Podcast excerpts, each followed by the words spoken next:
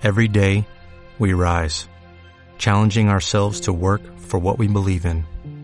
At U.S. Border Patrol, protecting our borders is more than a job, it's a calling. Agents answer the call, working together to keep our country and communities safe. If you're ready for a new mission, join U.S. Border Patrol and go beyond. Learn more at cbp.gov/careers.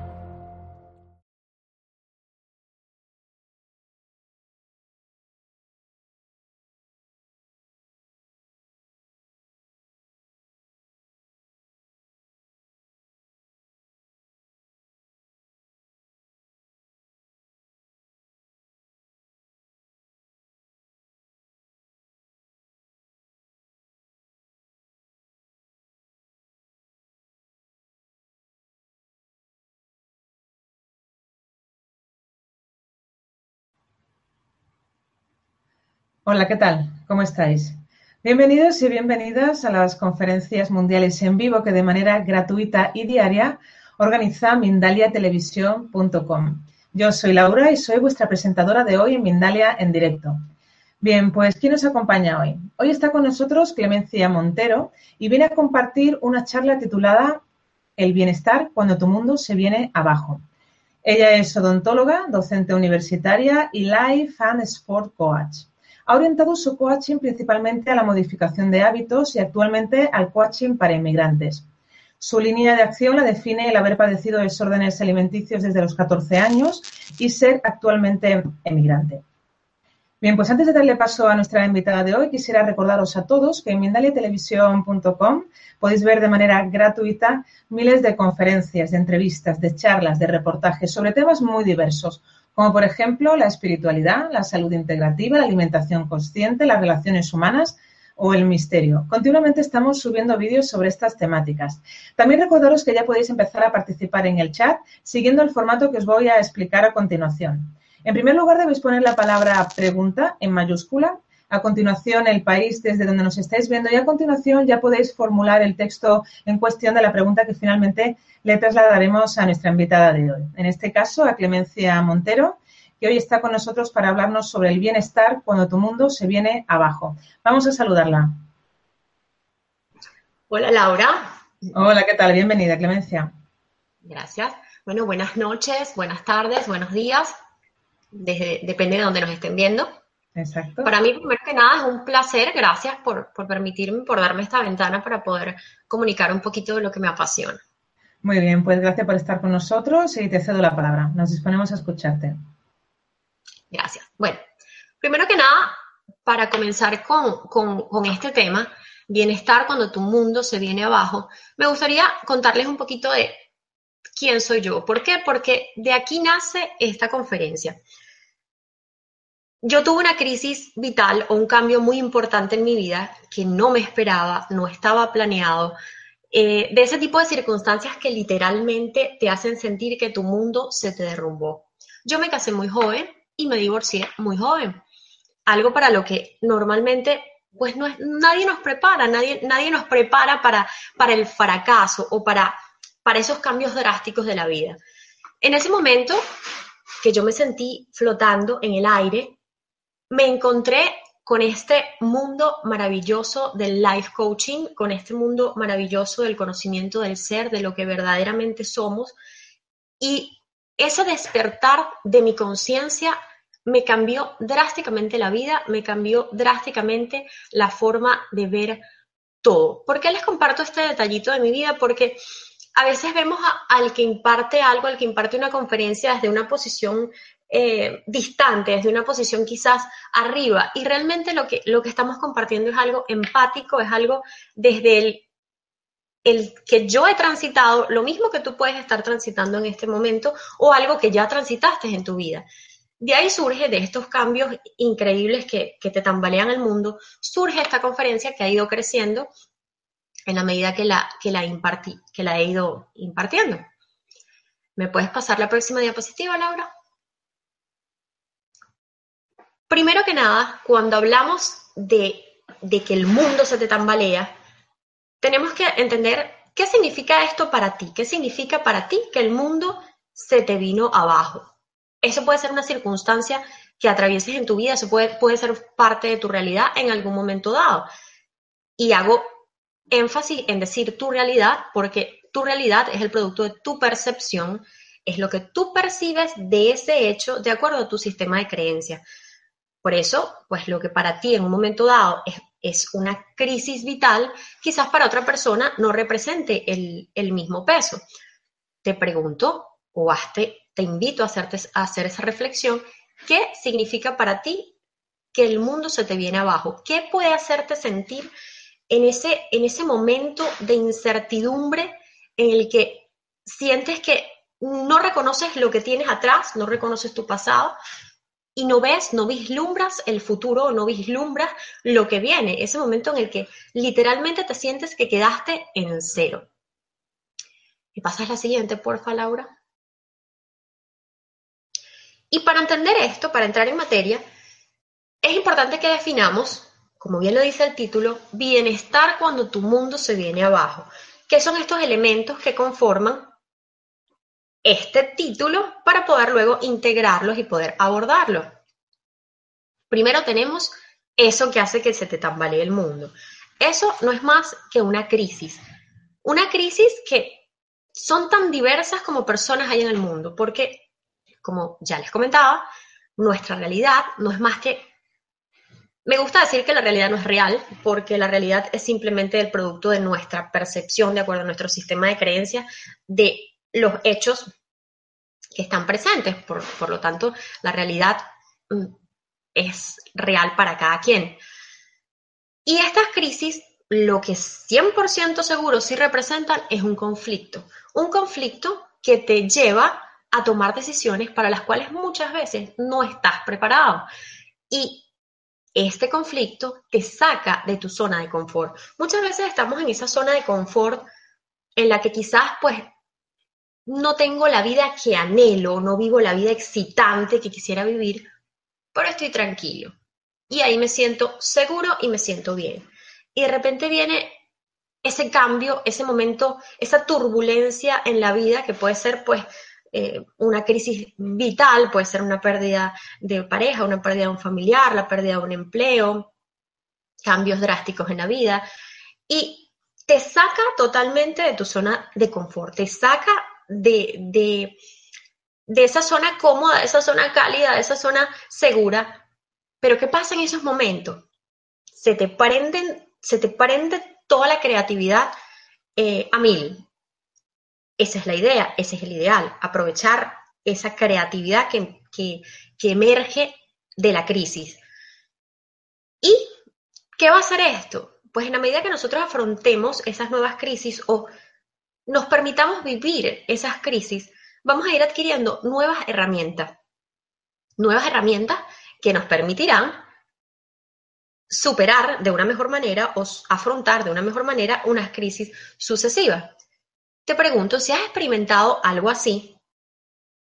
Piensa en ese momento, recuerda, ponte, sitúate mental, mentalmente, en ese momento que para ti en tu vida representó una crisis, un cambio drástico, un momento en el que definitivamente sentiste que perdiste el rumbo de tu vida, sea cual fuere la razón, ¿qué sentiste? ¿Qué sucedió después? Ahora, en este momento, cuando visualizas esa situación, ¿cómo la sientes? ¿Qué sientes? ¿Qué te hace sentir? Si vivieses una situación similar a esa en este momento, ¿la afrontarías de la misma manera? Probablemente la respuesta sea no. ¿Por qué? Porque precisamente en ese transcurso de nuestra vida lo que vamos acumulando son herramientas, herramientas emocionales, mentales que vamos sumando allí en, nuestro equipaje y que nos permiten a posterior afrontar de una forma totalmente distinta una crisis, una situación, una circunstancia de cambio. Y es que es necesario porque el cambio, como bien decía el filósofo, el Heráclites, es lo único constante en la vida, el cambio. Desde el simple hecho de que esto que somos hoy en día, este cuerpecito, así no nacimos. Somos el proceso, somos el resultado de un proceso de evolución. Y nuestra mente y nuestras emociones van evolucionando y van cambiando y se van enriqueciendo y se van nutriendo de todas nuestras experiencias de vida. Entonces, debemos evitar ese aletargamiento en nuestra vida y permitirle a estas crisis tener su curso natural, tener su curso natural, despertar nuestros sentidos, despertar nuestra creatividad y de esa forma poder adquirir las herramientas que nos toque adquirir de, ese momento. Esto, pongo una comparación, así como el, el, chofer que se aletarga cuando está, cuando hace siempre la misma, la misma ruta y se puede quedar dormido y puede tener un accidente. Nuestra vida pierde, no tiene por qué perder la emoción y las crisis son parte de ella, los cambios son parte de la vida. Todo está en cómo decidas, cómo decidas afrontarlo. Y en cómo decidas afrontarlo es básicamente o te quedas en el, en el muro de los lamentos, te quedas en la posición de, lamentación, de que soy la víctima, de que esto me está pasando, que porque me pasa, y, y empieza esa dualidad interna de la víctima y el juez, el que te dice, que tú que hiciste esto mal, que por eso te salió todo mal, que por eso eh, no surges, que por eso perdiste el trabajo, que por eso tu pareja te dejó. Y la víctima interna que asume esa realidad y se siente chiquitico y así se queda. Esa puede ser una posición ante un cambio, ante una crisis, ante esa circunstancia que te movió y te revolvió el mundo. O decides tomar las riendas de tu vida, aprovechar ese empujoncito fuera de tu zona de confort y superarla.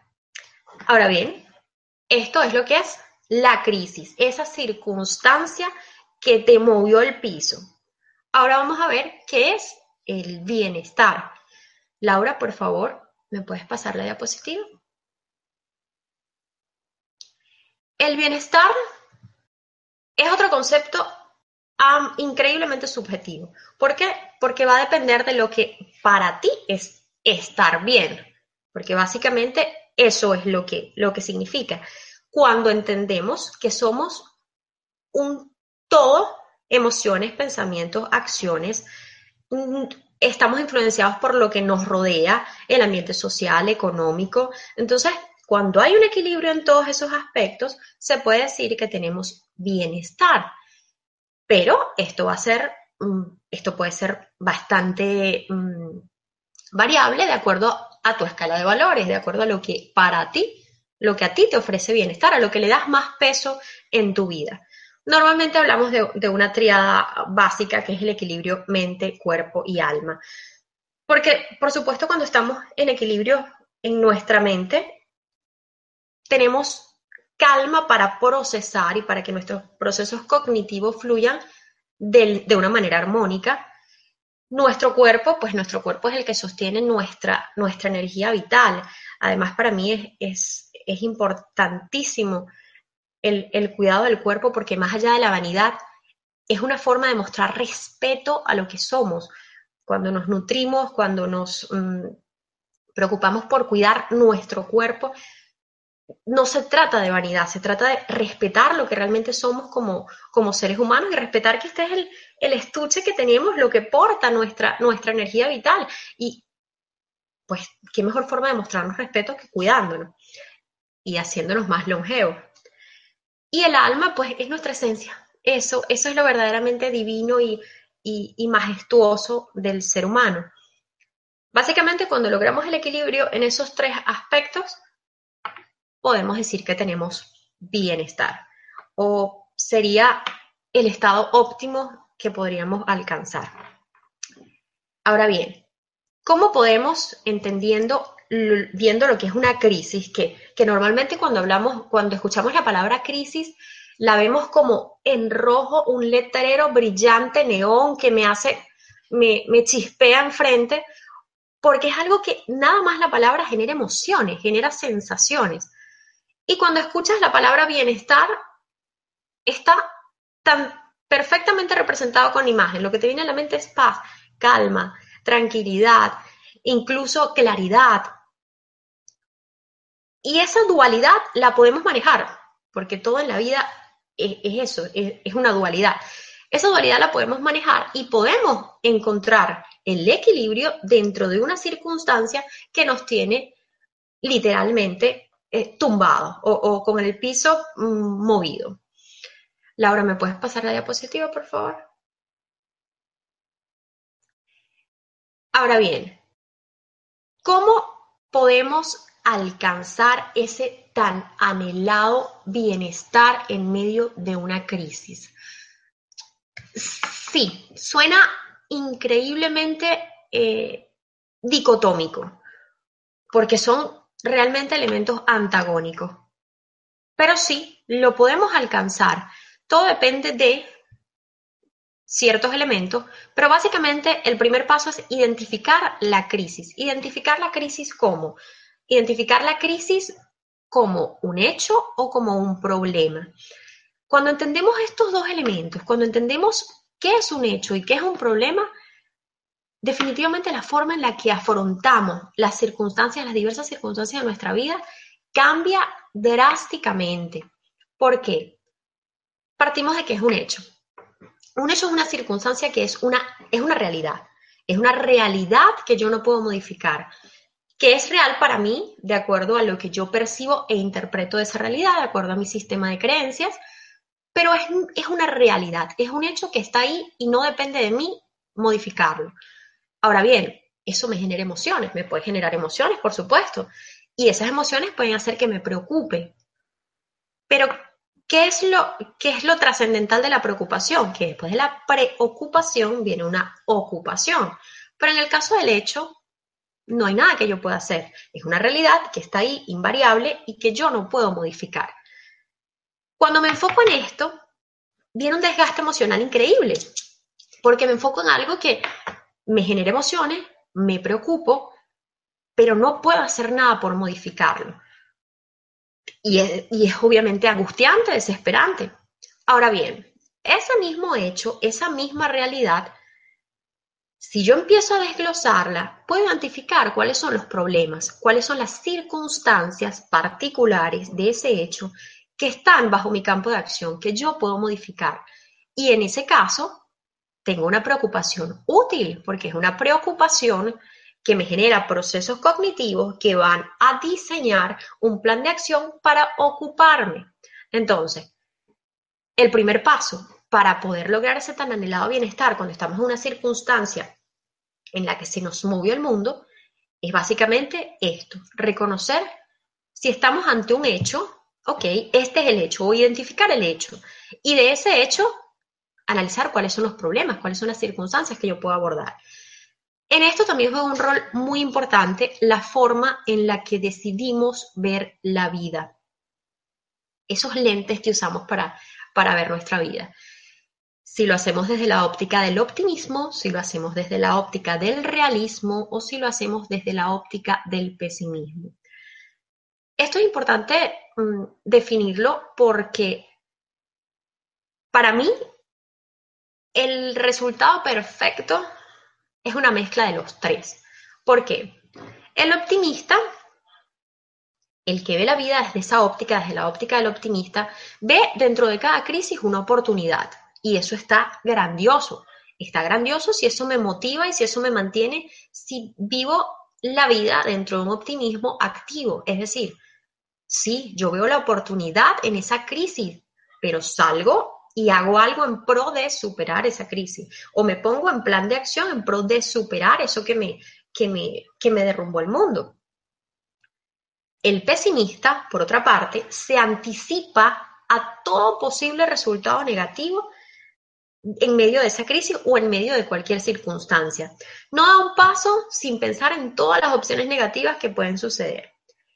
Ahora bien, eso puede ser útil porque si yo me antepongo a las opciones negativas, o si yo preveo qué es lo que puede salir, qué me puede, no me, puede salir no como yo quisiera, me anticipo a eso y puedo ser más creativo y, explorar todas las opciones posibles para, para bueno, para, para hacer que las cosas fluyan de la manera que yo lo deseo.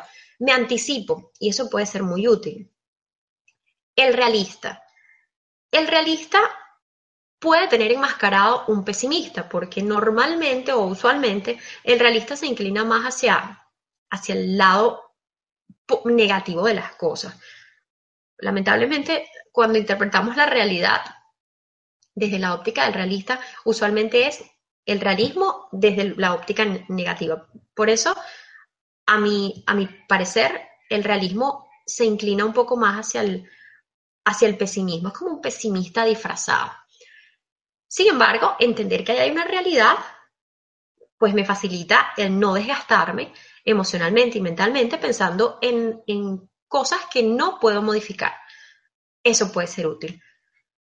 Por eso, como les digo, para mí las tres visiones son perfectamente útiles si las sabemos integrar y las sabemos engranar. Entonces, entendiendo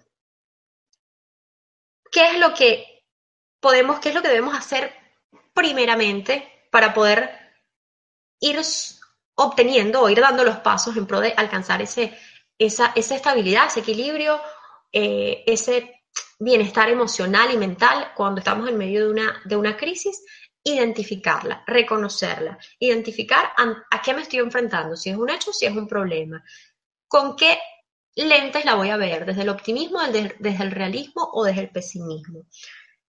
Básicamente, con eso vamos reuniendo las herramientas. Ahora, sin embargo, me gusta analizar las cosas un poco más metódicas para, para que puedan quedar un poco más claras. Qué mejor forma de hacerlo que con un ejemplo. ¿Me puedes pasar la diapositiva, Laura, por favor? Este ejemplo que les traigo a colación es un ejemplo de mi vida y de otro aspecto que me apasiona muchísimo, que es, todo lo que involucra el cambio del que viven los quienes deciden emigrar, quienes deciden emigrar o quienes tienen que emigrar. Y me apasiona muchísimo porque emigrar puede ser una gran crisis. Es una crisis, es un gran cambio. Pero todo depende de cómo lo, queramos afrontar o cómo lo, abordemos.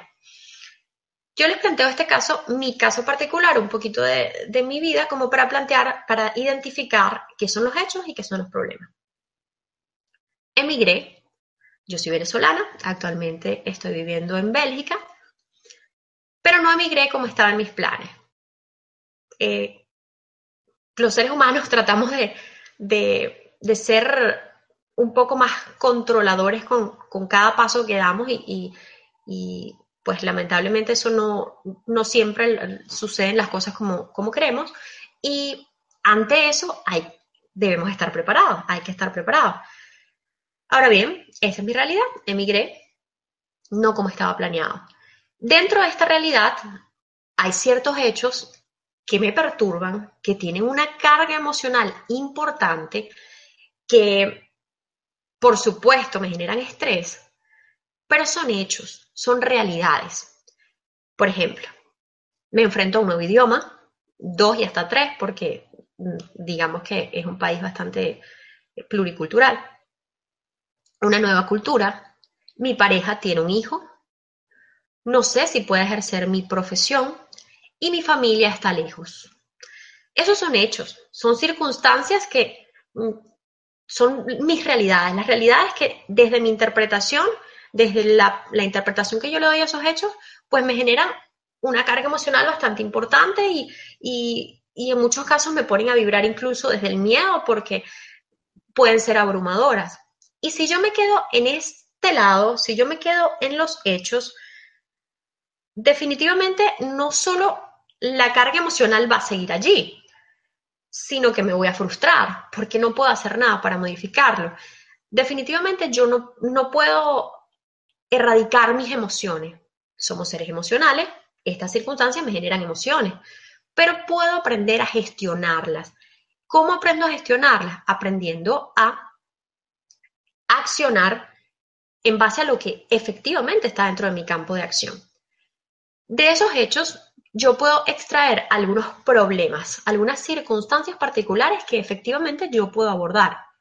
Por ejemplo, bueno, en cuanto al idioma, me cuesta un poco retener las palabras y la pronunciación. Listo, plan de acción. Mm, empiezo a ver clases de, francés, empiezo a ver videos, cualquier cantidad de videos en YouTube que me permitan escuchar y escuchar la pronunciación. En cuanto a la nueva cultura, para mí es importante el, tema de la alimentación saludable. Y aquí, en casa, hay mucha comida que, no me gusta y que digamos que no está acorde a lo que para mí es, una alimentación saludable. Pues, ¿qué hago? Yo lleno mi alacena de, comida saludable porque eso no tiene por qué cambiar mis hábitos de vida. Esta nueva realidad no tiene por qué cambiar es, esos hábitos particulares de mi vida. Mi pareja tiene un hijo, eso es una realidad. ¿Qué puedo abordar yo o en qué me puedo ocupar en mi relación con el hijo de mi pareja? Si bien, bueno, me podrían decir, bueno, pero es que ahí, ahí intervienen dos personas, no, no depende nada más de ti. Es cierto, no depende nada más de mí, pero de mi parte hay gran responsabilidad. Hay mucho que yo puedo hacer para que esa relación sea óptima. Hay mucho que puedo hacer. Eso es lo importante. Puedo hacer. No sé si puedo ejercer mi profesión, pues tengo que hacer una serie de, trámites, recopilar una serie de documentos, pues bueno, empiezo a hacer ese proceso. Mi familia está lejos, ¿qué está a mi alcance? Garantizar que mi comunicación con mi familia sea lo más estable posible, sea lo más fluida posible y no permitir que la distancia física cree una distancia mm, emocional.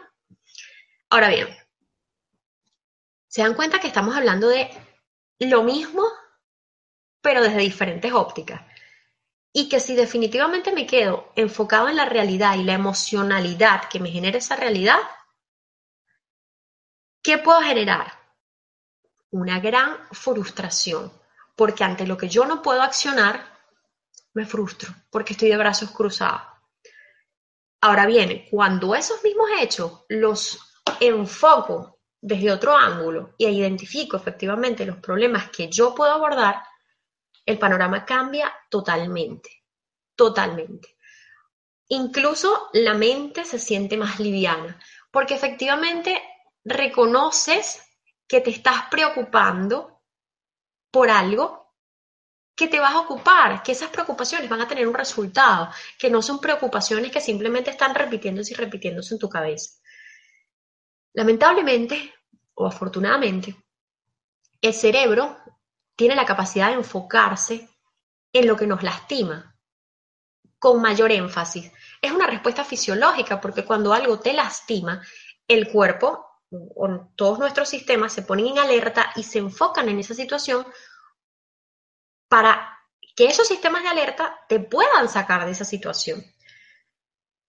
Y por supuesto, cuando estamos atravesando una circunstancia, una crisis, un cambio drástico en nuestra vida, podemos sentir dolor. No se trata de evitar las emociones, porque no las podemos evitar, no las podemos controlar. Si sientes dolor, si estás en un momento de tu vida doloroso que te genera dolor, pues sientes el dolor. Pero sufrir, sufrir y quedarse en ese estado sí es opcional. Eso es lo que es opcional. No controlas tus emociones, pero puedes controlar las reacciones ante esas emociones. Tú eres el gerente de todo ese cúmulo de emociones que, afloran en ti en diversas circunstancias de la vida. Y en un momento de crisis es donde más podemos tener emociones que gestionar. Y cuando nos enfocamos o cuando nos enfocamos en aprender más sobre lo que verdaderamente somos, sobre lo que somos, eh, lo que es nuestra esencia, adquirimos herramientas para poder afrontar estas, estas situaciones, nuestra vida cambia y cambia nuestro entorno, cambia lo que irradiamos, lo que proyectamos y cambia, cambia nuestra vida y cambia lo de afuera. Ley de correspondencia, como es adentro, es afuera. Ahora bien, entendemos entonces o hablamos entonces de qué es crisis, qué es bienestar, identificamos qué es un hecho, identificamos qué son problemas, pero ahora me gustaría, eh, Laura, por favor, la siguiente diapositiva. Me gustaría hablar de qué podemos hacer efectivamente como una lista de pasos, porque a veces cuando, cuando hablamos de, manera global, como que a veces se pierde un poco la, la información. Yo les quise resumir unas estrategias básicas, prácticas y que puedan recordar para aplicar cuando están en estas circunstancias de la vida en las que se sienten definitivamente que el piso que los mantenía se los eliminaron. O no los eliminaron, porque creo que todos hemos, pasado por esas, por esas circunstancias de vida. ¿Qué puedo hacer? Lo primero que les decía, ante una crisis, lo primero es identificarla, identificar por qué me estoy preocupando. ¿Esto se trata de un hecho o se trata de un problema? Si es un hecho, ok, reconocí que es un hecho. Pero entonces vamos ahora a enfocar cuáles son, a cambiar ese ángulo, ese enfoque que le damos a, ese hecho para identificar cuáles son los problemas a los que efectivamente podemos hacer frente para evitar esa preocupación en vano, esa preocupación que definitivamente no nos lleva a ningún resultado mm, positivo. Por otra parte, reconocer el pensamiento en bucle. El pensamiento en bucle o pensamiento rumiante, ese pensamiento que se repite constantemente en tu cabeza, se repite, se repite, se repite. Y usualmente ese pensamiento en bucle ocurre porque o es una preocupación que no se puede transformar en ocupación, o definitivamente no queremos ocuparnos, porque es una realidad cuando afrontamos un cambio, una crisis, un conflicto en nuestra vida que nos impulsa a tomar decisiones, muchas veces no estamos preparados para tomarlas y el miedo puede apoderarse de nosotros. Ahora bien, hoy, hoy casualmente le decía a una, a una cliente, una coach, coachee, que el miedo le tenemos miedo al miedo, le tenemos miedo a la palabra miedo. Pero el miedo puede ser útil, el miedo puede ser muy útil, el miedo puede ser eso que te impulsa a salir de esa zona de confort, porque si yo tengo miedo a no ser feliz en esta nueva realidad, por ejemplo, pues yo voy a dar el 100% de mí para que eso no sea así. Yo voy a poner mi mayor empeño en todas las áreas que estén a mi alcance para que eso no sea así, porque yo quiero ser feliz en esta realidad. Me da miedo no serlo, pero quiero serlo. Así que ese miedo me motiva, ese miedo me empuja. Ahora bien, debemos reconocer el pensamiento en bucle porque el pensamiento en bucle es como una olla de agua hirviendo en nuestra cabeza que está en ebullición que está en ebullición y en cualquier momento va a empezar a saltar. Entonces, ante el pensamiento en bucle o el pensamiento rumiante, no se trata de frenar el pensamiento, no se trata de, de, ok, estoy pensando en esto, estoy pensando en esto, voy a hacer algo para cambiarlo. Ok, sí. Pero primero, vamos a ver qué pasa con esa, con esa emoción. Reconozco eso que está repitiéndose en mi cabeza. Ok, ¿Qué es esto? ¿Qué siento respecto a esta situación? Analiza tu situación, habla contigo mismo, pregúntate, ¿qué siento que me hace sentir esta situación? Mm, ¿Por qué creo que esto pasó? ¿Qué pude haber hecho diferente? Si estuviese en esta misma circunstancia en otra oportunidad, ¿qué haría diferente? ¿Esto para qué? Ante cada crisis que atravesamos en nuestra vida, además es que es una oportunidad maravillosa para cambiar, para hacer cosas distintas, es una oportunidad maravillosa para analizarnos, para aprender y para trascender. Entonces, eso es lo primero que vamos a hacer, vamos a analizar esa circunstancia, ese, ese problema, para sacarle el jugo, para extraer el máximo aprendizaje que podamos. Después de eso, pues sí, vamos a proceder a ponerle un stop porque no es útil que ese pensamiento, que sea una preocupación inútil, siga repitiéndose y repitiéndose en nuestra mente. Entonces, ¿cómo le puedo poner un stop? Empiezo a hacer otra cosa, empiezo a, a ocuparme en otra cosa, precisamente. Simplemente le damos un cambio y un respiro a nuestra mente. Por otro lado, desahógate. Esa frase que dice que las penas compartidas pesan menos es verídica. Desahógate. Si quieres hablar, habla con alguien. Con el hablar con otra persona, tenemos que tener cuidado de, no caer en el buscar consejo. ¿Por qué? Un consejo es una invalidación de tu capacidad de tomar decisiones. Si yo te aconsejo que hagas algo, es porque definitivamente creo que no eres capaz de solucionar la situación particular que estás atravesando. ¿Quién sabe más de tu vida que tú mismo? ¿Quién crees tú que puede tener las respuestas de tu vida? Tú mismo. Entonces, el desahogarte con otra persona puede ser útil, puede ser muy cool si tú sabes que esa persona puedes entablar, puedes desahogarte y puedes desahogarte libremente. Ahora bien, por otro lado, tenemos una herramienta maravillosa para desahogarnos que es lápiz y papel. Simplemente un momento tú contigo. Escribes y, y desahogas absolutamente todo lo que tengas adentro. Y lo más lo más grandioso de esta herramienta es que no tienes filtro, porque muchas veces cuando hablamos con otras personas, pues quizás limitamos ciertas cosas por, por el miedo a ser juzgada. Y cuando escribes, lápiz y papel, tú solito contigo, ¿quién te va a juzgar? Después, ¿qué puedes hacer con esa hoja? La quemas, la rompes, la guardas, lo que tú decidas. Ahora Respirar conscientemente. ¿Cuántas veces en el día te das cuenta de cómo estás respirando? Respiramos para vivir, es, un acto mm, fisiológico. Pero ese acto consciente que te devuelve la paz, que te devuelve la tranquilidad, que fisiológicamente regula tu frecuencia cardíaca, tu frecuencia respiratoria, por supuesto. ¿Por ¿Qué te hago, hincapié en esto? Cuando estamos atravesando por circunstancias eh, de conflicto, crisis, cambios en nuestra vida, eso genera estrés. El estrés, por supuesto, genera, activa una serie de mecanismos fisiológicos en nuestro cuerpo que, lo ponen en, estado de alerta.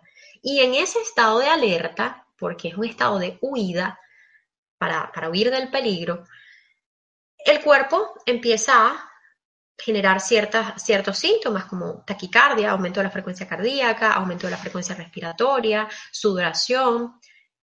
Estos, estos cambios los puedes controlar, los puedes gestionar aplicando una respiración consciente. No solo eso, aplicar la respiración consciente te conecta con el aquí y el ahora, que eh, es algo que, que muchos dicen y que quizás para algunos todavía pueda sonar eh, un poco difícil y un poco, sí, porque tendemos a vivir en el futuro o en el pasado y, y como que se nos olvida que el único momento real que tenemos es este, este segundo, ahorita cuando les estoy hablando. Esto es el único momento seguro y real que tenemos. El pasado ya no lo podemos modificar y el futuro lo desconozco totalmente. Entonces, eh, esa respiración consciente te conecta inmediatamente con el aquí y el ahora. Y además de que reduce tu frecuencia cardíaca, además de que controlas y, obviamente reduces la, la, controlas la frecuencia respiratoria, aquieta tus pensamientos. Les aconsejo, pueden conseguir muchos, muchos videos de este tipo en, internet, técnicas respiratorias para controlar la ansiedad. Sin embargo, yo les recomiendo una muy simple, mm, fácil de ejecutar y la puedes ejecutar en cualquier parte, no, no tienes excusa. Si estás en medio de ese torbellino emocional y estás rodeado de personas, simplemente con no hablar y tomarte unos segundos para hacer este ejercicio, vas a ver cambios importantes. Te invito a inhalar profundamente Retienes la respiración 5 segundos. Exhalas lentamente. Retienes 5 segundos. Y eso lo vas a repetir unas 10 veces.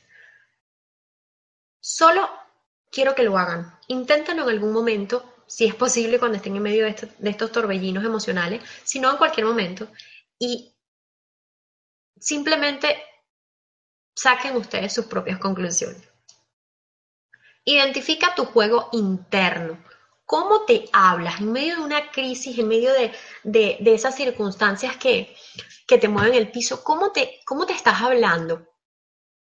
¿Estás permitiendo ese diálogo interno entre tu juez y tu víctima que te tienen por el piso, eh, cuando, te, cuando hagas conciencia de cómo te estás hablando a ti mismo, pregúntate, ¿le hablarías así a la persona que más amas? Solemos ser nuestros peores verdugos. Y muchas veces ese diálogo interno, en vez de ayudarnos a salir de ese momento, nos lleva, nos lleva más al fondo, nos lleva a vibrar desde el miedo, nos llena de creencias limitantes. Entonces, identifica tu juego interno. Trátate con respeto, háblate con amor, háblate como le hablarías a la persona que más amas, porque definitivamente tú debes ser la persona que más amas, porque tu vida eres tú. Lo que te rodea es una proyección de lo que hay en ti. Entonces, si tú te amas a ti genuinamente, esa proyección que hay a tu alrededor va a cambiar, va a brillar y va a vibrar en una onda distinta. Fortalece tu mente. Tu mente piensa en la información que le proporcionas. Pasamos tanto tiempo enfocados en aprender tantas cosas que, que utilizamos más para enaltecer el ego, que nos olvidamos de, estudiar o de enfocarnos, de aprender en lo que, eh, información útil sobre lo que verdaderamente somos, sobre nuestra esencia, sobre cómo funciona nuestra mente, nuestras emociones, nuestros pensamientos. Y es que esto es algo que muchas veces recurrimos a esto a raíz de crisis, a raíz de momentos que, en que definitivamente se nos mueve el piso, cambios drásticos en nuestra vida y sentimos que no entendemos nuestra función en este, mundo. Y, les hablo de, desde mi corazón porque esa fue mi realidad. Desde el sentir que, ¿qué hago aquí? ¿Para qué estoy aquí? Y empezamos a ahondar y empezamos a buscar información sobre lo que somos, sobre, sobre quitándonos estas máscaras y, y, todo esto que representa el, el ego, nos ponemos a, a buscar más allá en lo que es nuestra esencia, nuestras emociones, cómo, cómo esas emociones se convierten en, o van de la mano con los pensamientos y, generan acciones, cómo podemos gestionar esas emociones que en un momento dado nos, nos perturban, cómo aprender a vibrar desde el amor y no desde el miedo. Todo esto es información que existe y a la que puedes acceder y pues tenemos medios como este, como Mindalia Televisión, que nos ofrece N cantidad de, videos con, con, conferencistas excelentes, que de verdad yo me declaro súper admiradora. Y la información la tenemos, solo queda nuestra parte tener la curiosidad. Ejercítate. ¿Por qué ejercítate? No es solo porque a mí me guste, claro, eh, forma, forma parte fundamental de mi vida, pero forma parte fundamental de mi vida por algo porque en un momento dado de mi vida fue lo que me hizo estar en equilibrio, fue lo que me hizo poder controlar y aquietar mis pensamientos. Porque cuando estamos en estas circunstancias que, nos tambalean el piso, tenemos un exceso de energía. Por esos mismos procesos fisiológicos que, que están dándose, que están gestándose en nuestro cuerpo, tenemos un exceso de energía y ese exceso de energía no, lo primero que va a pasar con ese exceso de energía es que no nos va a dejar dormir. Y además de que no nos va a dejar dormir, vamos a tener insomnio. Y eso pues nos va a agotar más física y mentalmente. Fomenta o favorece ese pensamiento en bucle, ese pensamiento rumiante. El ejercitarte, además de que te ayuda a drenar esa energía, te ayuda a liberar o te pone a liberar serotonina, te pone en un estado de buen humor. Entonces, opciones infinitas o beneficios infinitos de ejercitarse, pues los tiene. Y en este caso, para alcanzar ese tan anhelado bienestar en un momento de crisis, es indispensable, es una herramienta sumamente útil. Por último, y no menos importante, reestrategiza. Tenías una meta, querías, trabajaste, te preparaste para obtener un empleo que querías, que era el empleo de tus sueños, o tienes una relación que te parece increíble, que te llena, que te, que, te hace sentir feliz y plena, y de repente, bueno, por un lado no conseguiste el trabajo, el trabajo no se dio, no, no era para ti. Tu pareja te dejó, por el otro ejemplo. Ok, vamos a conseguir, vamos a identificar cuál es el valor, cuál es, qué es eso que realmente yo quería alcanzar con ese nuevo empleo, qué es eso que yo quiero, qué es eso que, que me llena de esa pareja. Por ejemplo, en el caso del empleo, bueno, quizás yo quería ese empleo porque quería una mejor remuneración económica, un mayor reconocimiento, porque quería un crecimiento profesional. Ok, vamos a buscar, vamos a orientarnos hacia otro, hacia otro, hacia otro objetivo o hacia otra, o a focalizarnos hacia otro punto que nos ofrezca ese mismo valor, eso mismo que perseguíamos.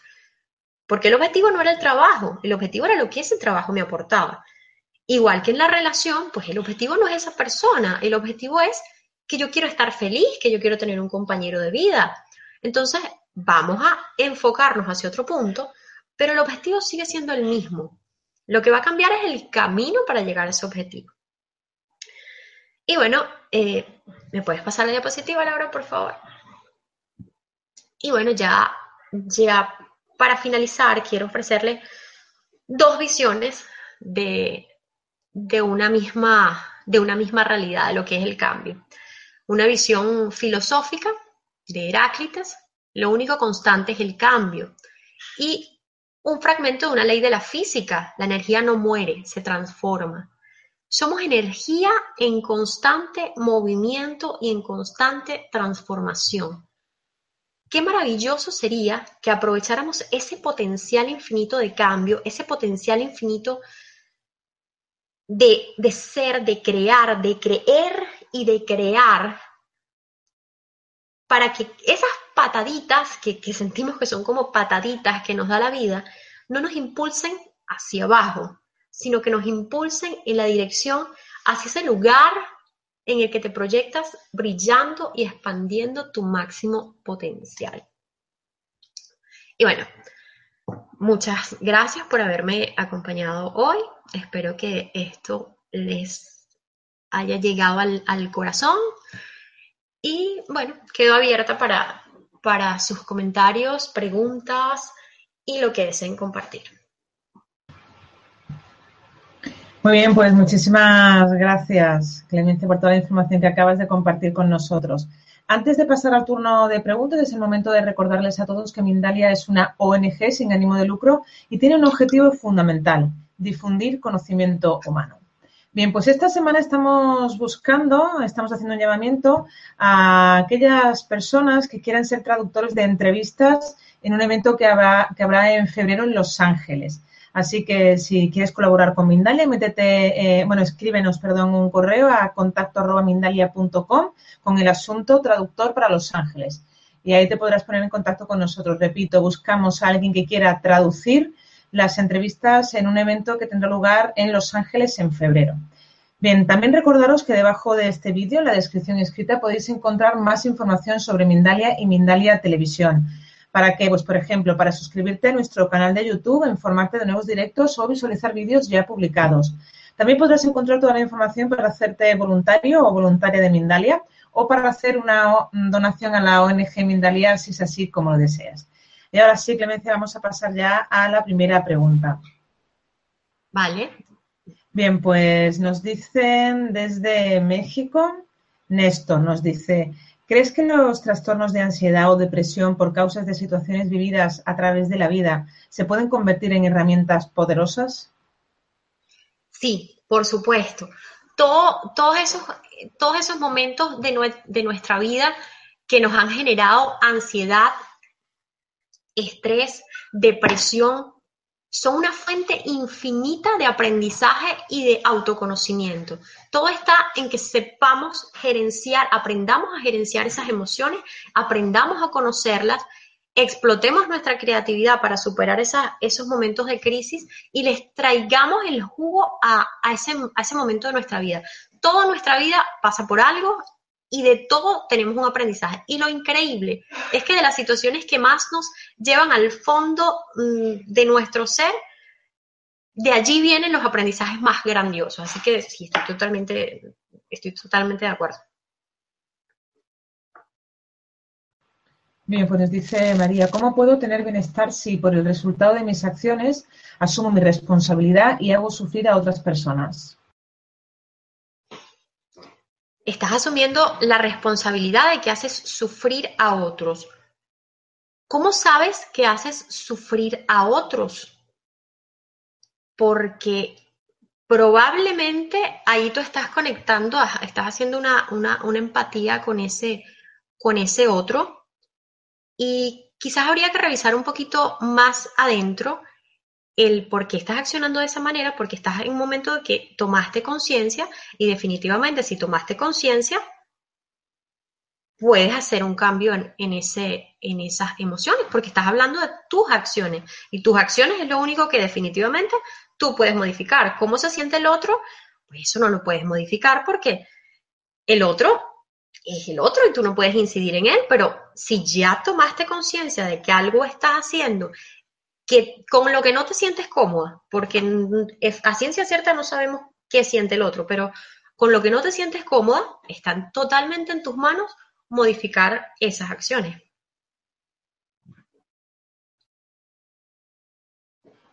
Pues dice Lidia desde España, ¿qué herramientas puedo usar para desarrollar mi creatividad en el día a día y encontrar estrategias? Tener todos los sentidos abiertos. Trabajar en, la presencia, en el mindfulness, en el, en el aquí y en el ahora. Las mayores, la creatividad surge de todo lo que nos rodea y cuando somos capaces de percibir verdaderamente todo lo que nos rodea, con todos nuestros sentidos, desde el aquí y desde el ahora, sin estar atados al pasado y sin estar proyectándonos en el futuro, nuestra creatividad se explota y se expande hora. Bien, pues nos dice Luis desde México, ¿cómo identificar que estoy en crisis? Si estás en una crisis, probablemente lo vas a saber. Lo vas a saber porque una crisis es un cambio, una crisis es un conflicto, una crisis es una situación que te invita a replantearte diversas circunstancias de tu vida. No significa que quizás, mm, pongo el ejemplo, estemos pasando a lo mejor por la misma situación tú y yo, yo emigré, tú emigraste, y a lo mejor para mí eso es una crisis y es una crisis vital, pero para ti no representa una crisis en el sentido mm, negativo de la palabra, digámoslo así. Pero una crisis, viéndola desde el punto de vista del cambio, en muchos momentos de nuestra vida las vamos a experimentar. Ahora, el peso emocional que tú le des, pues eso va a ser muy, muy diverso. Pero una crisis es un cambio y la carga emocional es lo que te va a, determinar si efectivamente es, una crisis que puede hacer que sientas que se te tambalea el mundo o si definitivamente es un cambio en el que estás totalmente centrado y estás presto y despierto para aprovechar todas las oportunidades de ese cambio.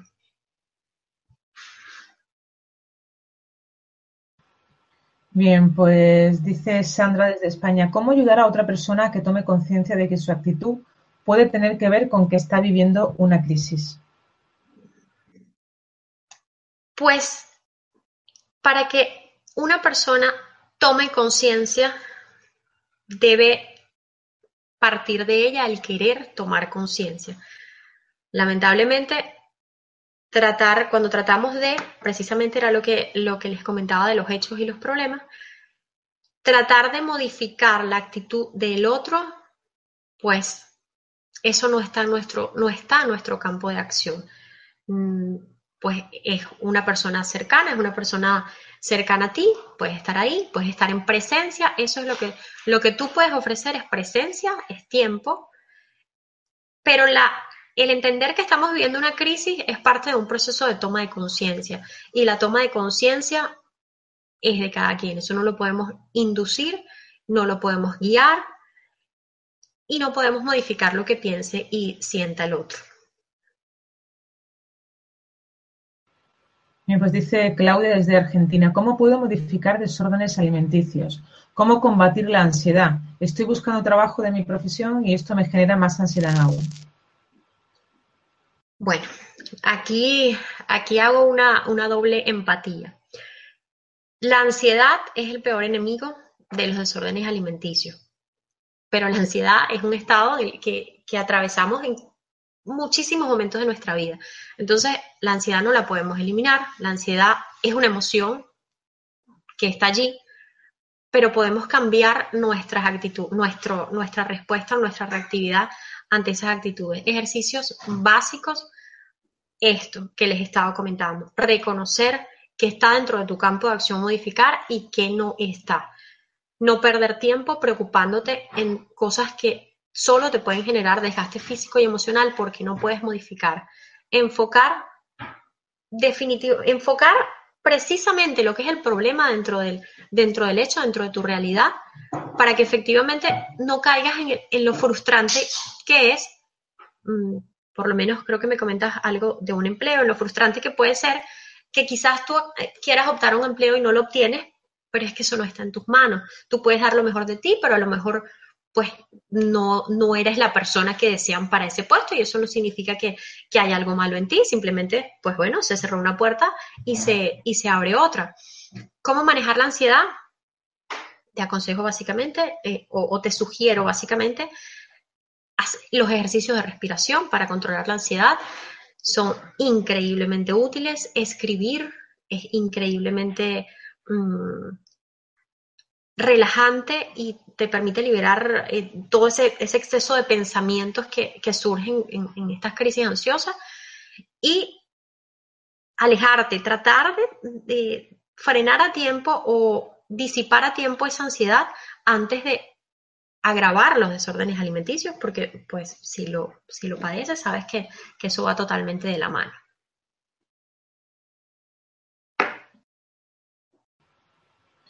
Bien, pues nos dice Isabel desde España. Me encuentro en un momento de mucha ansiedad, con mucha prisa por llegar al éxito personal y económico. Y estoy bloqueada, paralizada, no sé por dónde empezar. Me irrito con facilidad y alejo a la gente, no, eh, perdón, eh, sí, ale, eh, alejo a los demás de mí y algo, algo en mi interior me impide avanzar y pasar a la acción. ¿Me podrías decir cómo puedo desbloquear mi mente y pasar a la acción? ¿Podrías aconsejarme audios o vídeos para superar esto que me crea mucha inquietud? Gracias. ¿Te sientes bloqueada? ¿Te sientes eh, frenada? ¿Cómo pasar a la, a la acción? Pues hay que trabajar en aquietar un poquito, en aquietar un poquito esos pensamientos, en definirnos metas, objetivos. A veces pensamos que no, proyectar el futuro, no pensar o, no vivir en el futuro es no proyectar o no tener metas, pero eso es muy distinto. Yo me defino lo que quiero, pero trabajo hoy por eso que quiero. Entonces, te sugiero que pienses qué es lo que realmente quieres en la vida, ¿Cuál es tu objetivo en esta vida? Somos seres cuya misión fundamental es venir a ser felices y trascender eh, pues ciertas, ciertas cosas que, que, que traemos allí en nuestro, en nuestro subconsciente amarraditas, pero básicamente ser feliz. Entonces, ese es el objetivo. Ese es el objetivo macro. Lo que se va desprendiendo de eso, pues allí lo vamos trabajando en el camino. Pero el objetivo macro es ser feliz. ¿Qué te hace ser feliz? En base a ese reconocimiento de qué te hace ser feliz, se pueden ir desprendiendo una serie de situaciones o de, cosas que puedes ir buscando alcanzar y tu plan de acción se va orientando hacia esas cosas que, que te hacen ser feliz. Para poder saber hacia dónde vamos, debemos saber quiénes somos, qué somos, qué queremos. Si no nos conocemos, no sabemos para dónde vamos. Es como un barco sin, sin, sin capitán. Entonces, vamos a empezar por conócete, reconoce que tu objetivo principal en esta vida es ser feliz, conócete y defínete, define realmente qué es eso que te hace ser feliz, qué quieres en tu vida para ser feliz. Y en base a eso, puedes ir desarrollando tus planes de acción para ir alcanzando esos objetivos micro en ese camino a ese objetivo macro que es la felicidad. nos dice Rosario desde Argentina, eh, ¿cómo ayudar a una adolescente que tiene desórdenes alimenticios preocupada por su imagen? El tema de los desórdenes alimenticios, sobre todo en, las edades de la adolescencia, son bastante delicados porque con solo pequeñas palabras que los padres eh, digan, pues pueden hacer bastante, o, el entorno diga, pueden hacer bastante daño. Sin embargo, lo principal para combatir todos estos tipos de, desórdenes eh, alimenticios es fomentar la autoestima, la autovaloración, la aceptación. Eh, lamentablemente estamos plagados de estereotipos, estamos plagados de, de, bombardeo mediático que nos dice que las mujeres deben tener determinada forma y que esa es la forma que deben tener para ser exitosas, para ser, eh, para trascender en el mundo, para ser felices incluso, para tener el hombre de sus sueños. Y, eso genera un peso muy grande, sobre todo en, en, en las jóvenes. Pero lo fundamental es que desde pequeños, desde pequeñas, tengan una autoestima y, una, y, un, y un sentido de la autovaloración bien, bien fuerte, que empiecen a, entender desde temprana edad que, pues si bien el cuerpo es importante, porque eso sí siempre lo aclaro, el cuerpo es importante porque, porque es el templo de nuestra energía vital y para mí tratar con respeto a mi cuerpo es respetar lo que soy. Entonces, por eso los desórdenes alimenticios para mí son una muestra de irrespeto a nuestro cuerpo, pero es parte de, esos, procesos eh, pues que nos llevan a, vibrar totalmente desde el miedo a, al no ser aceptados y en ese miedo a no ser aceptado no me acepto, no me acepto yo misma. Pero si empezamos a cambiarlo de adentro, si empezamos a cambiar eh, ese, ese sentido de, de, amor propio, esa, esa valoración, si me empiezo a querer, si, si fomento esa autoestima en mí, simplemente lo de afuera va a cambiar porque ya no voy a sentir que ese entorno me refleja lo que yo siento, que es que no me quiero, que soy chiquita, que, que no me veo bien. En el momento en que yo me empiezo a sentir, a amar como esté, el universo, eso es lo que me va a devolver el universo. Lo más importante en este caso entonces es fortalecer, trabajar en fortalecer esa, autoestima. Y por parte de la madre, los padres, mucho amor.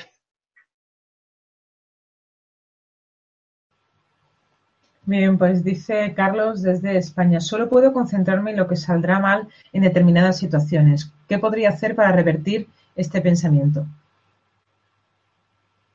Te aconsejo pensar todas las posibilidades que tienes para que las esas circunstancias que estás atravesando salga bien. En vez de enfocarte tan sencillo como suena, en vez de enfocarte en esto puede salir mal, salir mal o todas las alternativas que pueden salir mal. Ok, está bien. Plantéate esas alternativas que pueden salir mal, anticipate a ellas y ve teniendo tus estrategias para esas, esas, esos, esas eh, circunstancias que pueden ir mal. Pero plantéate de igual forma todas las opciones, ah, las opciones que tienes de que eso salga bien y compáralas, prepárate para ambos escenarios y poco a poco va a ser más ruido esto positivo, estas opciones de que todo salga bien. Cuando te llegue a la mente, pero es que esto va a salir mal, pregúntate o dite, pero ¿y si sale bien?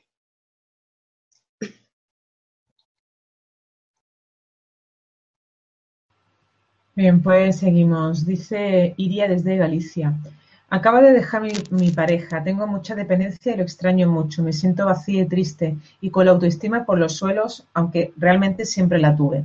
Me gustaría ser fuerte, ¿cómo lo hago? Ser fuerte, ser fuerte, parte de amarte a ti misma. Ve la oportunidad maravillosa que te otorga la vida en medio de la crisis en medio de esa ruptura de pareja, tienes una oportunidad para reconocerte, reencontrarte contigo misma. Vive tu duelo, porque es un duelo, una ruptura de pareja es un duelo y, se vive y se llora, pero aprovecha esta oportunidad para, para reconocerte. porque no somos la misma persona hoy, mañana, en dos años, tres años, incluso nuestros gustos cambian, nuestra forma de pensar, nuestra forma de, actuar en muchos casos. Reconócete, enamórate de ti, qué te gusta, qué no te gusta, dedícate tiempo. Empieza, ¿quieres que alguien te ame? Pues no pensemos en esta pareja, no pensemos en, en el que se fue, pero ¿quieres conseguir amor?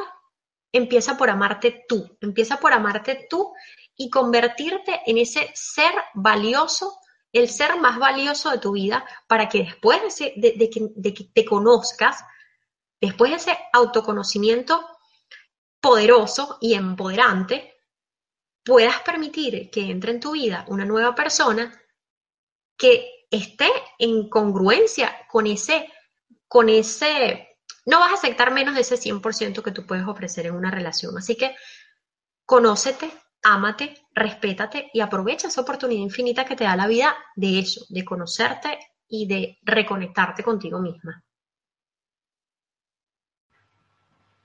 Bien, pues pregunta María desde Perú, ¿por qué vibro negativamente? ¿Tienes miedo? A qué le estás teniendo miedo. Como les comentaba, el miedo, el miedo es poderoso, poderosísimo, pero es poderosísimo tanto para lo útil como para lo no útil. Es poderoso para ponerte chiquitito y ponerte en una zona, en un rincón que no quieres salir y no quieres hacer nada. Y pues cuando vibras desde el miedo, Ley de correspondencia, como es adentro es afuera, lo que ves a tu alrededor es oscuridad, es miedo, es esa vibración. Entonces, vamos a reconocer, a saludar ese miedo, hablarle a ese miedo, ver qué me dice ese miedo y empezar a gestionar esa emoción de una manera útil y a reaccionar de una forma útil con ese miedo, que ese miedo me motive, que ese miedo no me frene, que me motive.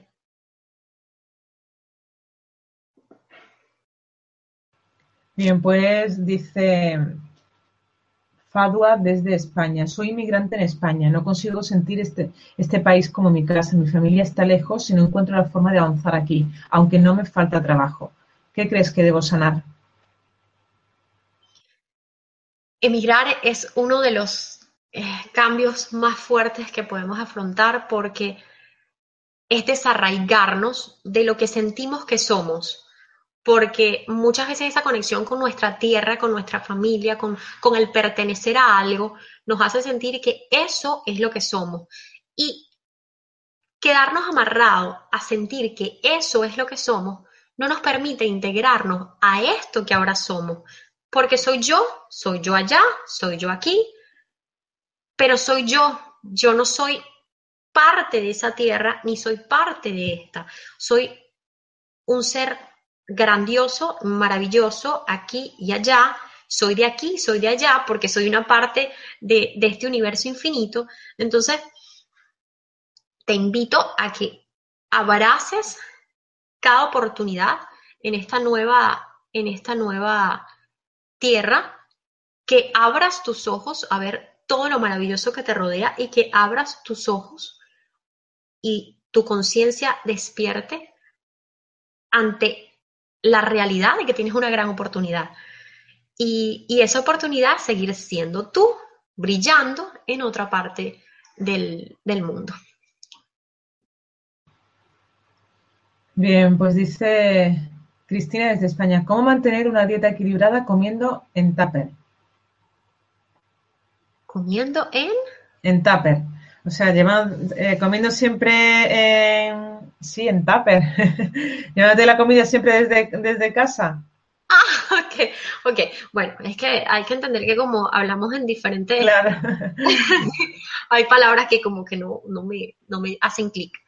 Bueno, te cuento que esa es la forma que yo considero más maravillosa, porque cuando aprendes a planificarte y aprendes a cómo estructurar tus comidas y estructurar tus, tus, tus meriendas y tener siempre tu comida a la mano, es la forma más ordenada de llevar una alimentación saludable. Te lo digo, yo fui, esto no, no lo digo mucho, pero yo fui atleta fitness y por mucho tiempo comí de esa manera, de esa manera en la que tú llevas tus potecitos a todos lados y ahí está tu comida.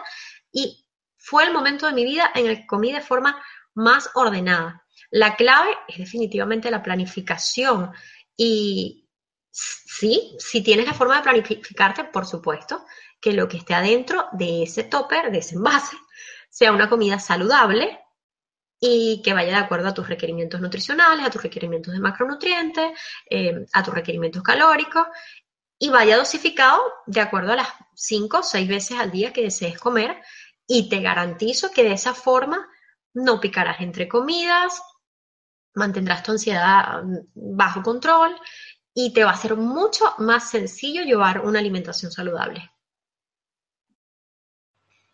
Bien, pues dice Mara desde España. Mientras cuidé a mi madre ya fallecida perdí peso. Después recuperé 15 kilos. Ahora me hace daño física y psicológicamente. ¿Qué puedo hacer?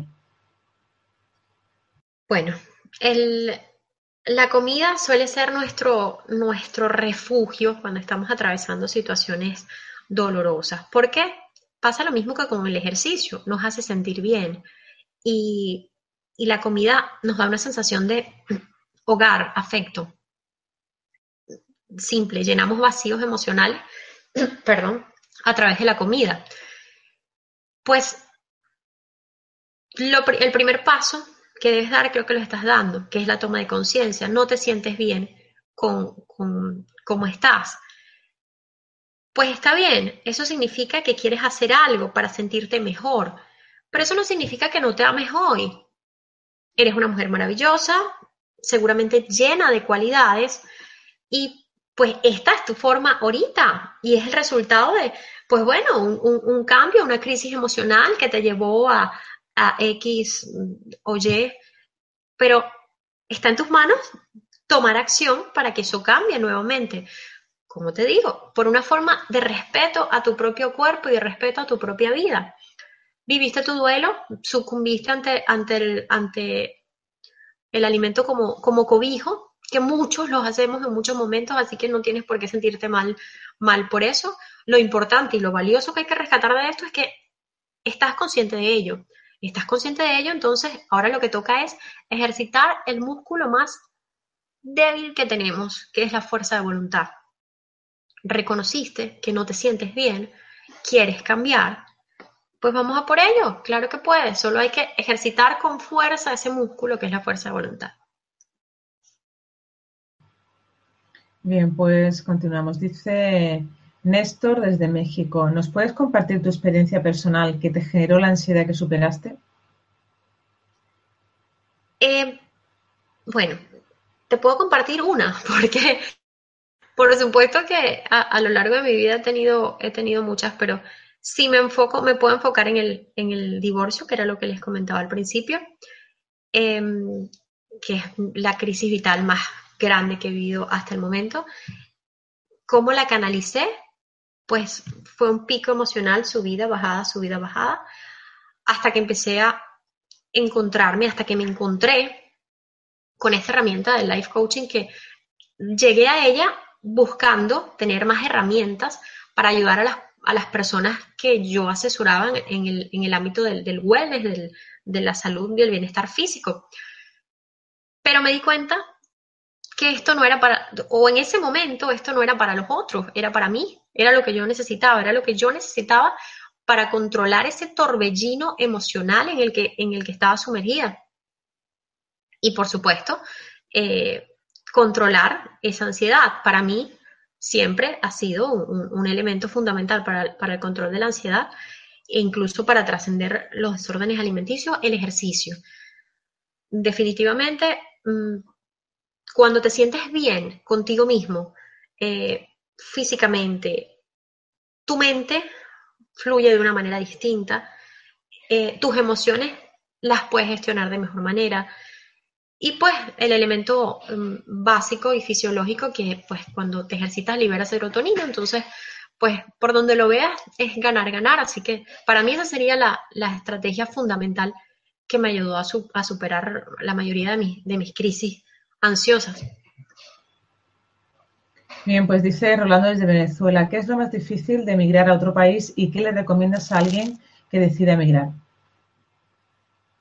Lo más difícil es el desarraigo. El desarraigo no de tu tierra, porque me gusta pensar que no somos de una tierra, somos seres universales, porque somos parte de este universo infinito. Pero el desarraigarte de tu familia, de ese seno maternal, eso para mí es lo más, lo más fuerte. ¿Qué, les ¿Qué le recomiendo a un emigrante? Ábrete a este mundo nuevo lleno de, oportunidades. Ábrete a experimentar la redundancia, la experiencia de vivir en otro país. Abraza su cultura, su lengua, su gente, sus, modales, porque muchas veces queremos llegar con esto mismo de, de, eso, de ese arraigo cultural, de ese, de ese sentir que pertenecemos a una tierra, queremos llegar a otro país imponiendo nuestra cultura. Y creo que podemos hacer una, hacer una brecha, no es dejar de amar lo nuestro, pero abrirnos a experimentar realmente lo que es esa nueva tierra que nos está recibiendo, que ya, ya eso es una, es una bendición. Esa es mi principal recomendación, no desconectarse de, tus seres queridos, porque es lo que te mantiene, eh, es parte de lo que emocionalmente te mantiene en equilibrio, pero sí conectarte completamente con esa nueva cultura con esa nueva cultura, con ese nuevo mundo al que te, al que te estás integrando. Como parte de eso, de que somos seres universales, somos parte de, de una conciencia infinita.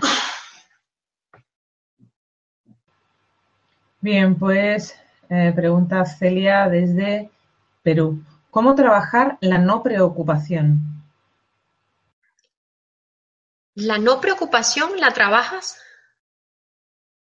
con ocupación. Si no te preocupas, pues puede ser porque no estás reconociendo ningún, ninguna circunstancia que amerite una preocupación. Pero si te preocupas, pues lo trabajas ocupándote.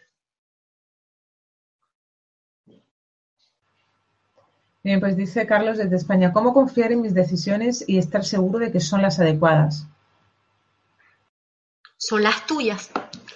Son las adecuadas porque son las tuyas. Puede que para mí no sean las adecuadas, pero realmente son las tuyas, es tu vida. ¿Quién, quién es el, el principal rol de tu historia? ¿Quién ejerce el principal papel de tu historia?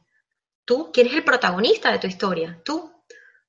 Por ende, tus decisiones son las tuyas y son maravillosas. Tú haces tu análisis, tu proceso, tu, análisis reflexivo para ver hacia dónde vas, qué quieres y hacia dónde te diriges, pero efectivamente son las mejores porque son tus decisiones y es tu vida.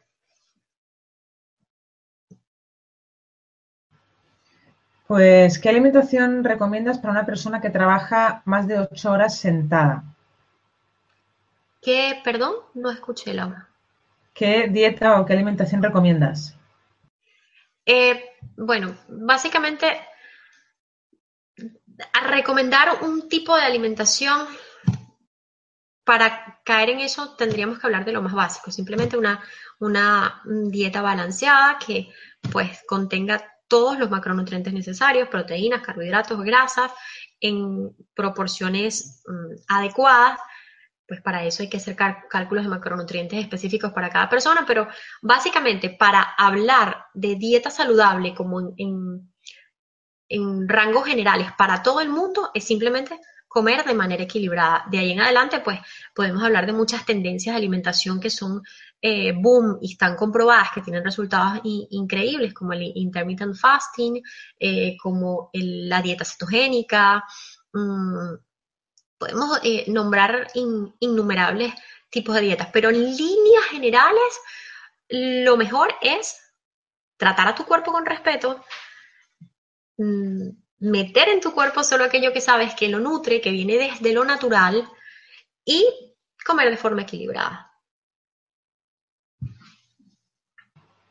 Bien, pues dice Paula desde España, ¿cómo controlar la frustración que me genera no encontrar trabajo después de llevar más de 12 años estudiando?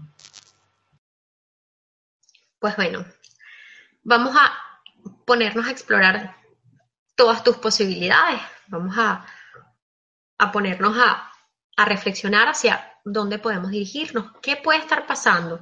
Estoy atravesando esta, esta, esta crisis, esta circunstancia que, que no entiendo ok, ¿qué puede estar pasando aquí? ¿Qué estoy haciendo? ¿Qué podría hacer diferente? ¿Qué quisiera hacer diferente? ¿Qué no he intentado? Porque muchas veces nos quedamos en el hecho de que esto me, no, no, no, me, no logro que esto pase, no logro que esto pase, pero no intentamos cosas distintas o no agotamos todas las, las, las opciones. Entonces, lo que te aconsejo, a veces las situaciones tenemos que analizarlas como de una forma fría, incluso con lápiz y papel. Suena un poco, eh, a veces suena, cuando se lo digo a mis clientes les suena un poco descabellado, pero a mí me parece eh, súper importante ponerte con un lápiz y un papel y escribir y decir, bueno, siento esto, bueno, estoy haciendo esto, me siento estancada por esta situación, pero ¿qué puedo hacer? ¿Qué estoy, qué estoy sintiendo? ¿Qué puedo hacer? ¿Qué no he hecho y qué podría eh, intentar? De verdad he explorado todas mis alternativas. Y de esa forma, cuando tú tienes todo frente a un papel, es, poder mirar la, situación completamente desde otra óptica. Entonces, te invito a que hagas ese, ese pequeño análisis, esa pequeña reflexión. Bien, pues vamos a lanzar ya la última pregunta. Dice Ana desde Uruguay, ¿qué podemos hacer diariamente para subir la vibración en un entorno que no es favorable? ¿Qué podemos hacer diariamente para subir la vibración en un entorno que no, en el que no estamos de manera favorable? Que no es favorable para nosotros el entorno. El entorno no es favorable para ti porque hay algo en ti que está proyectando eso en tu entorno. Tenemos algo que se llaman neuronas espejo. Lo que tú percibes en el otro es algo que hay en ti que probablemente si te genera rechazo es porque aún no lo reconoces o aún no lo aceptas. ¿Qué puedes hacer para cambiar tu entorno? Cambiar tú. Analizar, mm, tomar conciencia de qué es eso que te, que te genera mm, rechazo de ese entorno, mm, entendiendo entorno como persona, qué es eso que te genera rechazo y qué puedes modificar tú dentro de ti para que ese entorno cambie. ¿Por qué? por eso mismo, porque lo que me muestra el otro es un reflejo de lo que hay dentro de mí que puede que aún no reconozca que existe. Pero entonces, ¿cómo puedo modificar el entorno? Partiendo por esa reflexión y ese análisis interno y esa modificación de eso que yo veo en el otro, que realmente está en mí. Bueno, pues muchísimas gracias, Clemencia, por todas tus respuestas. Han sido muchas las personas que se han unido desde lugares de todo el mundo, como por ejemplo Colombia, Venezuela, Argentina, Estados Unidos, Panamá, México, España, Perú. Gracias, gracias a todos por estar ahí, por acompañarnos, porque vuestra participación es muy importante. Ya sabéis que esta conferencia la podéis ver de nuevo en mindaliatelevisión.com para repasar algunos conceptos, también para que le podáis dar a me gusta y la compartáis en vuestras redes sociales. Y ahora le vamos a dejar unos segunditos a nuestra invitada para que pueda despedirse. Bueno, muchísimas gracias, muchísimas gracias Laura por estar ahí eh, apoyándome y muchísimas gracias a todos ustedes por estar conectados y muchísimas gracias por interesarse en, en crecer, porque si están aquí es porque quieren ser mejores personas y porque están claros en que su objetivo de vida es ser feliz y pues vamos a por ello. Muy bien, pues gracias de nuevo. Clemencia, muchísimas gracias. gracias. a todos. Y antes de terminar, recordaros que en mindaliatelevisión.com, debajo de este u otros vídeos, en la descripción escrita, podéis encontrar más información sobre Mindalia y Mindalia Televisión. ¿Para qué? Pues para informarte de próximas conferencias en directo y recibir recordatorios, para hacerte voluntario o voluntaria de Mindalia o para hacer una donación económica a la ONG Mindalia, si es así como deseas. Y de nuevo a todos, gracias. Gracias por acompañarnos y nos vemos en la próxima conferencia de Mindalia en directo. Gracias.